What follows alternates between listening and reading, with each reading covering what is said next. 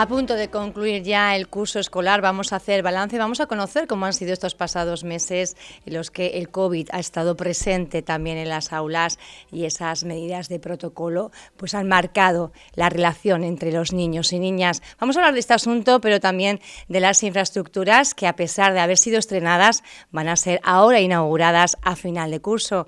Hablamos de todo ello con la presidenta de FIMAPA, ella es Grimi González. Buenos días, Grimi. Buenos días. Bueno, cuéntanos un poco, ha sido es verdad, un curso también atípico, muy marcado por el COVID todavía en las aulas.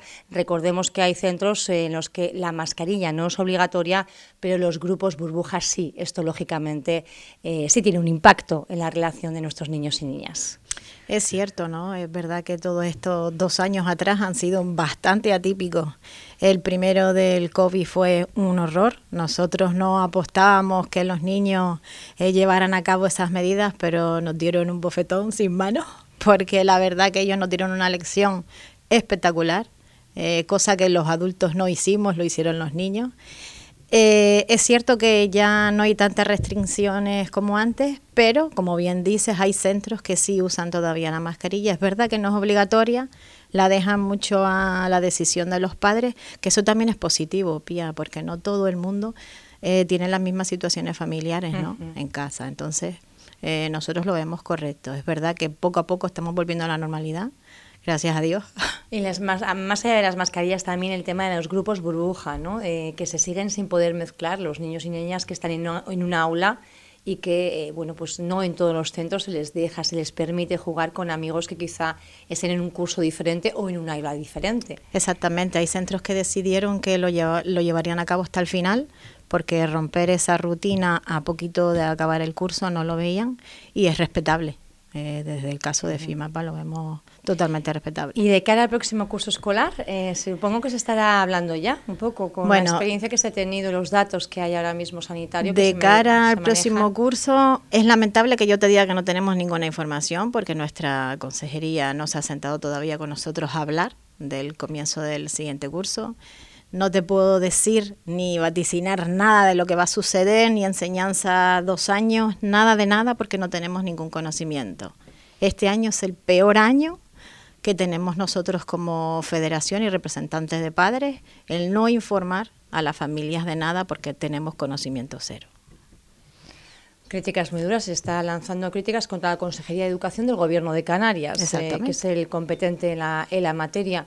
Eh, ¿A qué se debe esta, esta situación? A que ellos no quieren comunicación ni participación de la familia. Ellos se han olvidado que la comunidad educativa somos todos.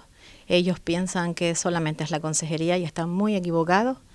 Y a las pruebas me remito de cómo les va y cómo nos va qué es lo que está ocurriendo, porque desde fuera quizá la situación, eh, bueno, yo no sé si es que hay tantos frentes abiertos que quizá, eh, bueno, pues, pues no sea eh, pues el principal ámbito donde vemos realmente déficit, pero ustedes que están al pie del cañón entiendo que son los que detectan, ¿no? Sobre la eh, la situación pues de una, de una forma más evidente. Hay algo que te voy a decir que es una opinión que es mía personal y el resto de mis compañeros de, ya te hablo a nivel provincial, no te hablo a nivel solo insular, ¿vale? Te hablo a nivel Confapa Canarias, todos los compañeros de las diferentes federaciones tenemos el mismo mal sabor de boca. Es decir, lo que funcionó en el grupo de gobierno anterior, que era la comunicación con la familia, como funcionó en su momento, ellos lo descartaron hacerlo este grupo de gobierno con nosotros. Es decir, ese es el defecto de la política. Todo lo que funciona se lo cargan el siguiente grupo que entra. Ya te hablo de educación, te hablo de proyectos, te hablo hasta de la propia comunicación con la familia. ¿Cómo era antes esa comunicación y cómo es ahora? Antes no teníamos ningún tipo de problema en el sentido, el grupo de gobierno anterior incluso creó un grupo de WhatsApp con nosotros y desde que teníamos un mínimo problema lo poníamos en ese grupo y ya se articulaban las medidas para poder solventar el problema. Ahora no. Ahora es que nosotros mandamos, yo personalmente, que he mandado un, pedir una reunión con la consejera y ella misma ha salido en varios medios de comunicación diciendo que teníamos una reunión en mayo, la cual no fue, y que ahora teníamos una reunión el lunes día 6, la cual tampoco va a ser. Entonces me parece un poco fuerte que siga mintiendo en los medios de comunicación porque nombra, me nombra con mi nombre y apellido. ¿no? Y no, y no se ha producido esa reunión que llevan pendiente desde cuándo. Bueno, ya dos años. Dos años para reunirse con la consejera de Educación. Y no ha sido posible. Decían que este lunes se viene a inaugurar ese centro Morrojable 2, que inició su andadura a principios del curso escolar, pero eh, se va a inaugurar de forma tardía, como ya ocurrió también con el CEIP de, de Villaverde. Mm, ¿Estará la consejera aquí? Sí, estará la consejera. Eh, yo tengo una invitación que me la manda la directora insular, Cristina Alfonso, para la inauguración, pero no para la reunión. Mira que es curioso, ¿no? Ella dice en, una, mm, en un medio eh, que le dice a Fernando Enseñad que tiene una reunión conmigo el día 6 y qué casualidad que todo el mundo tiene la invitación, menos la presidenta de la federación, ¿no? En este caso que soy yo. ¿Ve usted una intención más allá de no querer reunirse? No sé si, si usted o la Federación de, Madres y Padres de Alumnos y Alumnas de, Fuerteventura es eh, pues una de las más demandantes o qué es lo que ocurre ahí. Dime. Pues no lo sé si es por de, porque somos las más demandantes o las más activas en este caso, pero creo que no reivindicamos nada que no se merezca la familia, no solo de Fuerteventura, sino de toda Canarias. Ser escuchadas creo que es lo fundamental. Así están eh, a vueltas con la, con la consejería. Han tenido también un episodio, bueno, pues eh, que ha creado bastante malestar, sobre todo en el entorno eh, educativo, y es cómo se ha gestionado el tema de lo que es la, gestión de los comedores y en este caso la gestión del comedor escolar del CEIP de Villaverde. Recordemos que se habían retrasado las obras precisamente porque había que eh, habilitar y equipar esa, esa cocina, una cocina que yo no la he visto, pero debe ser bueno pues de última generación casi casi. Lo es y no se ha puesto en marcha puesto que eh, la comida era a través de un catering, a través de una empresa de, servicios y no se hacía esa gestión directa de comedor, que era una demanda de la comunidad educativa, de los madres y padres. Finalmente parece que se ha llegado a un acuerdo, aunque eh, esto lo dice la consejería. ¿Qué es lo que dice FIMAPA? Vamos a ver, eh, te pongo un poquito en antecedentes, ¿no? El, AMPA de Villaverde convoca una reunión, una asamblea, lo que llamamos nosotros una asamblea general, a las familias del centro, a la cual éramos invitadas dos personas. Una era Isabel Fuentes, que es, del sindicato del STEP de comedores, y otra invitada era yo, como presidenta de la federación. ¿Cuál fue nuestra sorpresa? Sobre todo la mía, que llegué diez minutos tarde, que ya estaba el señor representante del catering, eh, José Manuel, el de Albi, y estaba la directora insular, Cristina Alfonso, y también estaba Lali González, directora general. Eh, para no aburrirte y para hacerte un resumen bastante rápido de cómo fue todo, la directora general dice que se autoinvita a una reunión. Es vergonzoso que, como te decía, con la presidenta de FIMAPA pide reuniones con la consejería y una directora general se autoinvite a una asamblea general de familias. ¿Vale? Yo creo que eso hay que hacer un poquito de, hay que recapacitar, ¿no? Y ver que lo que ha hecho no se podía hacer. Es una asamblea de familias. Encima hace que las familias tomen una decisión en el momento y que voten a mano alzada porque ella tenía que llevar una respuesta a la consejera o a la consejería esa misma tarde. Y no tarda ni 24 horas en sacar una nota de prensa a las 8 de la mañana diciendo que había acuerdos, cuando esos acuerdos se toman en el Consejo Escolar. Entonces, justo el día antes, la consejera había dado unas manifestaciones, unas declaraciones diciendo que eh, las modalidades que había ahora de comedor, una modalidad que era la gestión in situ, que es de la que estamos hablando en este caso, ¿no? Es una empresa adjudicataria, como en este caso Albi, por ejemplo, que va a, bueno, elaborar la comida en las propias instalaciones del centro educativo. Exactamente. Esa opción de cocina in situ no teníamos conocimiento nosotros, la sacó nueva, sin consultar a la familia. Si sabíamos de la gestión mixta, que la tiene, por ejemplo, No Morrojable 2, ¿no? Tiene cocina en el centro, el catering, pero tiene personal de la consejería, los auxiliares. Y después tenemos la gestión directa, directa, que es la de toda la vida, personal que cocina y de auxiliares que lo lleva la, la consejería.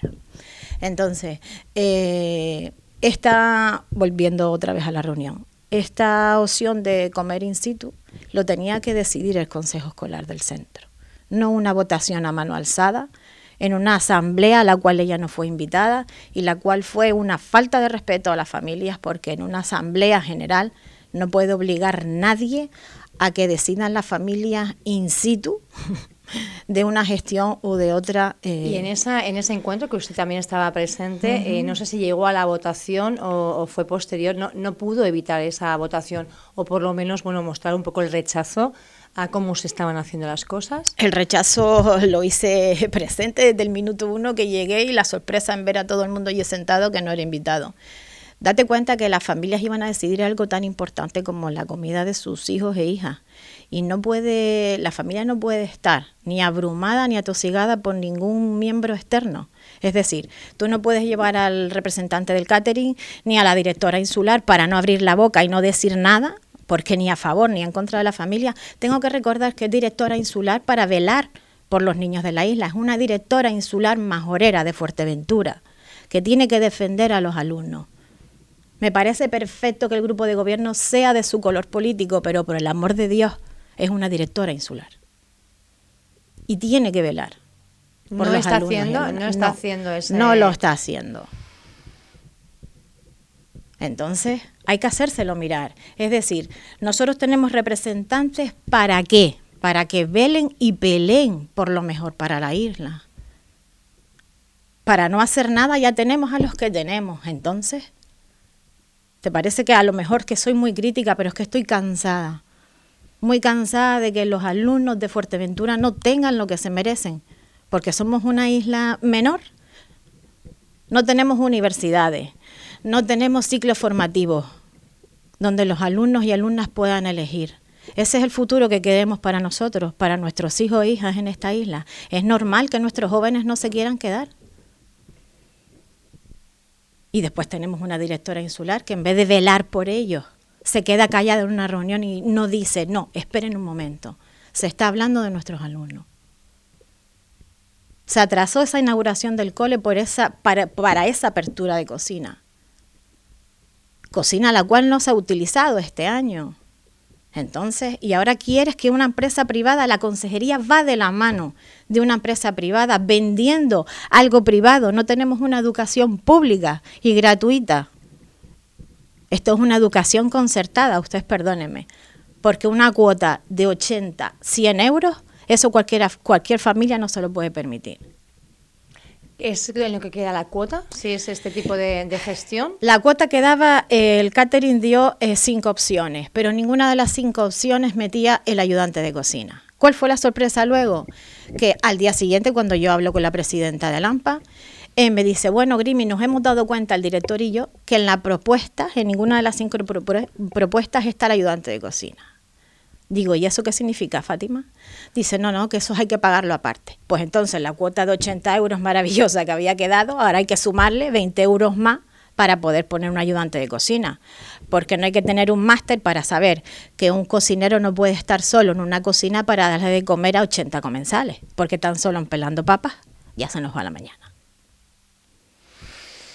Cuando se dan eh, cuenta los madres y padres de, esa, de esa comunidad, del colegio de, Villaverde, eh, ¿qué es lo que han dicho? ¿Han rechazado el catering o lo, no sé, en qué situación quedan? ¿Ha empezado a operar esa catering o es de cara al próximo curso? Es de cara al próximo curso escolar, eso se quedó en la reunión, en que era cara al siguiente curso, porque incluso la directora general le dijo a José Manuel del catering que sí se podía empezar ya y él se negaba rotundamente a empezar ahora, sino a partir de septiembre a partir de, septiembre. Vamos a ver eh, cómo queda finalmente. En principio, eh, la consejería entiendo que cuenta con que se empieza el catering de esta manera o la gestión de comedor de esta manera a partir de septiembre en, en Villaverde. Ellos cuentan, pero aquí FIMAPA, mm, yo me comprometí en su momento a que eso saliera adelante, vamos a seguir peleando, porque por lo menos la gestión sea mixta, al menos para la economía familiar que, como te digo, no todas las familias se pueden permitir 100 euros de,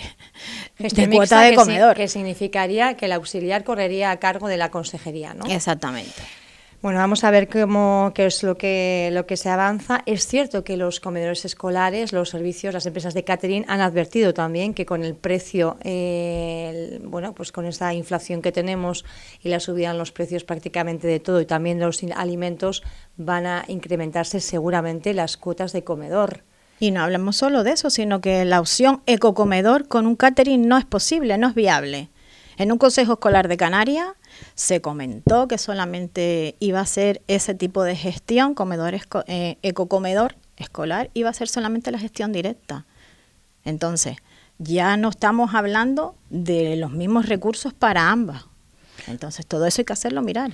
¿Cuántas, eh, ¿Cuántos centros hay de gestión directa en el, en el, aquí en Fuerteventura? Seis. Seis en total. Bueno, pues vamos a, ver cómo quedan las cosas y también eh, si se incrementan o no. En principio es lo que advierten las propias empresas, a no ser que bueno, pues el gobierno introduzca medidas que ayuden a paliar la economía de las familias para que la cuota del comedor no, no se dispare el curso que viene, ¿no? No solo eso, sino que vamos a recordar que lo de kilómetro cero ayudar al agricultor y al ganadero de Fuerteventura. ¿Dónde queda eso? ¿Dónde queda eso?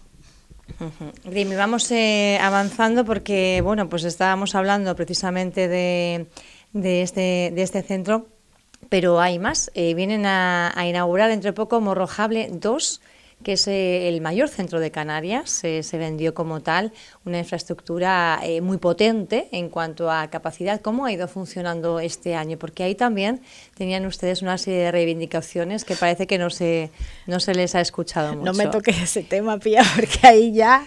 Bueno, el cole cuenta creo que alrededor de 250 alumnos, un cole para 700, lo vuelvo a recordar, 700 alumnos abarcaba ese centro y no tiene ni la mitad. Ahora tenemos un problema añadido eh, que yo creo que ya te habrás hecho eco de que el IES Andía va a tener que desdoblar el próximo curso. ¿Qué significa esto? Ya yo estuve sentada en esta mesa contigo para decírtelo lo que iba a suceder. Íbamos a tener un centro súper masificado, como era el IES, y evidentemente a las pruebas me remito y ya lo es a partir de septiembre. Tenemos dos coles a medio gas, tanto el Ciervo como el Nuevo Morrojable 2, y un centro saturado que desdoblará turnos. Yo creo que todo está dicho, ¿no? Eh, Ustedes lo que lo que proponían en su momento era el cierre del ciervo para que precisamente pues se pudiera hacer con esos alumnos y no saturar el, Exactamente. Tener ese espacio por cercanía y porque estaban justo al lado, tener esas instalaciones el instituto que ahora ya vemos que las va a necesitar y no las tiene. Y el IES La Lajita todavía pendiente, ¿qué es lo que pasa ahí? Y el IES La Lajita creo que es algo que me voy a morir y no lo voy a ver. ¿Qué ocurre con el suelo? Parece que ahí el ayuntamiento no sé si lo ha cedido finalmente. La consejería, no se sienta, no. se sienta a solucionar este tema. Todo lo que se avanzó con el grupo anterior se ha frenado con este de una manera, vamos, inverosímil. Pero ahí el problema ahora es de la consejería o el suelo es que no se ha cedido por parte del ayuntamiento. ¿Por qué problemas con ese suelo? No, yo creo que ya el problema es de la consejería de no sacar, de no sentarse, de no visitar ella esta isla y cuando la visita solamente viene para inaugurar. Las inauguraciones a nosotros no nos valen para nada. Eh, más cosas. Eh, el centro de, también de Castillo es una infraestructura que se está construyendo. Precisamente hace poquito recorría yo esas, esas instalaciones y la verdad que las obras avanzan a, paso firme. No sé para cuándo está prevista la inauguración. Dos años. El próximo curso. Dos años. Y creo que vamos a cumplir. Creo que se van a cumplir. se van a cumplir, ¿no? Por lo menos, bueno, una buena noticia para la, la gente de la zona y desdoblar un poco también el matorral que está bastante colapsado con alumnos de Castillo, de otro municipio. Exactamente. ¿Qué quedaría? ¿Qué centros quedarían? Pues ahora quedaría la siguiente problemática que no lo sabemos hasta que los centros nos lo comuniquen, pero creo que algún que otro centro de puerto también va a tener que desdoblar por tema de infraestructura. Los niños, vamos aumentando, los niños salen del cole, van a los IES y los IES ahora son el problema. Ya no son tanto los seis, ahora son los IES. Los niños van creciendo, van pasando a la secundaria y no tenemos espacio. Y aquí también en Puerto se va a tener que dar ese... Todavía no se sabe, sí se eh, lo hablaban, ¿no? Todo el, todos los medios de comunicación se ponían en contacto con nosotros desde hace dos meses para hablar del tema, pero claro, hasta que no se cerrara la matriculación no sabíamos, era a lo mejor tirar información que no era cierta y eso a nosotros no nos gusta. Entonces cuando ya tengamos esos datos, pues ya vendremos a decirte cuáles desdoblan y cuáles no. Pero en principio hay previsiones de que sí. Dime, ¿cuáles son eh, las demandas principales que quedan para la isla de Fuerteventura? Si yo fuera la, consejera del área de educación, ¿qué demandas plantearías como más eh, urgentes, más necesarias para Fuerteventura? Infraestructura, lo más de lo más, que se nos escuche, que se sienten con nosotros, que la gestión directa no se puede dejar ir, que la gestión directa es calidad para los niños, que en los momentos en los que vivimos, donde las familias tienen la economía que todos sabemos que acabamos de pasar por una pandemia bastante complicada, eso es una ayuda, que hay niños que solamente tienen esas comidas y que mejor que la calidad de la gestión directa, donde se les enseña a comer, donde los niños ven la verdura que comen, incluso que se cogen de los huertos escolares. Todo eso, eso no se puede perder.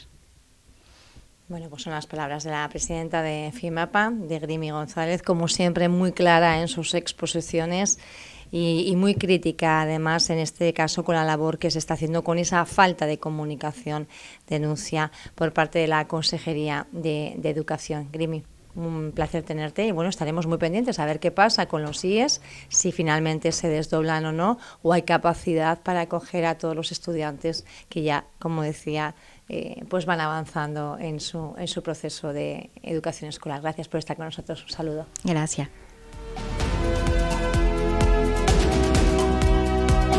Vuelvo a escuchar esta entrevista en radioinsular.es.